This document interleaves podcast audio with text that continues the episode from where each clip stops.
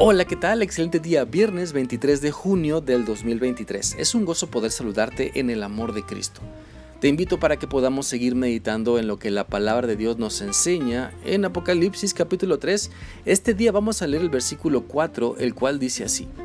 Sin embargo, aún hay unos pocos de ustedes en Sardis que no han manchado su ropa. Ellos caminarán conmigo vestidos de blanco porque son dignos. Por medio de este pasaje de la palabra, Dios nos enseña que mejor es caminar con Él que rebelarnos en contra de su voluntad.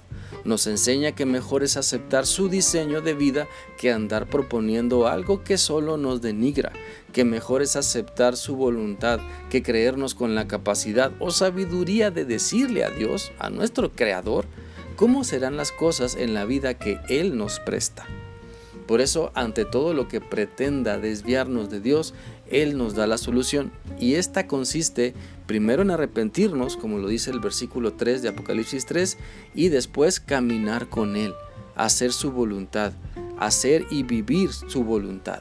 Por eso, ante las tentaciones e invitaciones a pecar, Dios quiere que seamos firmes, que recordemos su palabra y seamos valientes para rechazar las tentaciones de caer en pecado.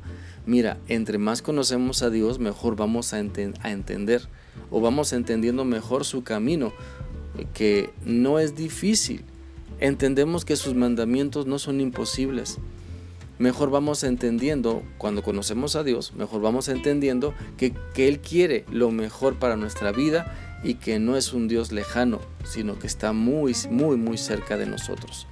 Por eso no manchemos nuestra vida con la desobediencia, no manchemos nuestra vida con una actitud de pecar deliberadamente pensando que es nuestra vida, es nuestro cuerpo, son mis decisiones, porque toda esta forma de pensar es egoísta y no nos ayuda a darnos cuenta de la grandeza de Dios y de nuestra pequeñez no nos deja darnos cuenta de que Dios es el creador y nosotros su creación que nos sometemos a Él.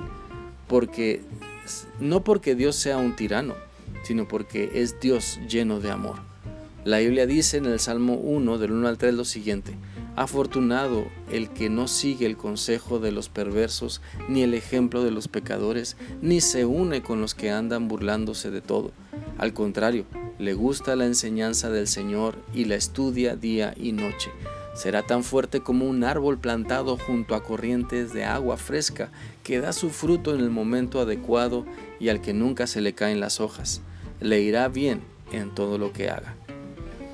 Debemos entender entonces que no podemos pretender caminar con Cristo, vivir en su voluntad, decir que lo amamos y marcar nuestra vida deliberadamente con la maldad.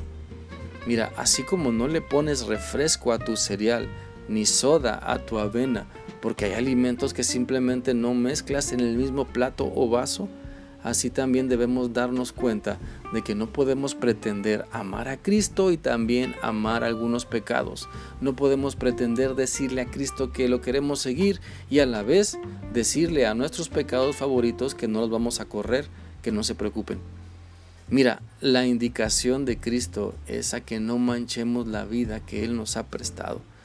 No la manchemos con la rebeldía, no la manchemos con las mentiras, no la manchemos con la hipocresía, con el materialismo, no la manchemos con la infidelidad, eh, creyendo doctrinas falsas, no la manchemos queriendo acomodar la Biblia a nuestra conveniencia. Quiero animarte para que seas de las personas que se esfuerzan por no manchar su vida. Si Cristo ha limpiado tu vida con su preciosa sangre, entonces esfuérzate por permanecer limpio, firme, fiel, humillado ante Él. Es tiempo de despertar a la realidad. Es tiempo de dejar de ser muertos vivientes que no se dan cuenta de su mala realidad espiritual. Es tiempo de arrepentirnos y regresar a Cristo y darle la honra y la gloria solamente a Él, con el mejor de nuestro testimonio. Es importante que se note nuestro mejor esfuerzo de fidelidad a Cristo. Por lo tanto, caminemos con Cristo. No pretendamos decirle al Señor por dónde. Mejor sometámonos a su dirección.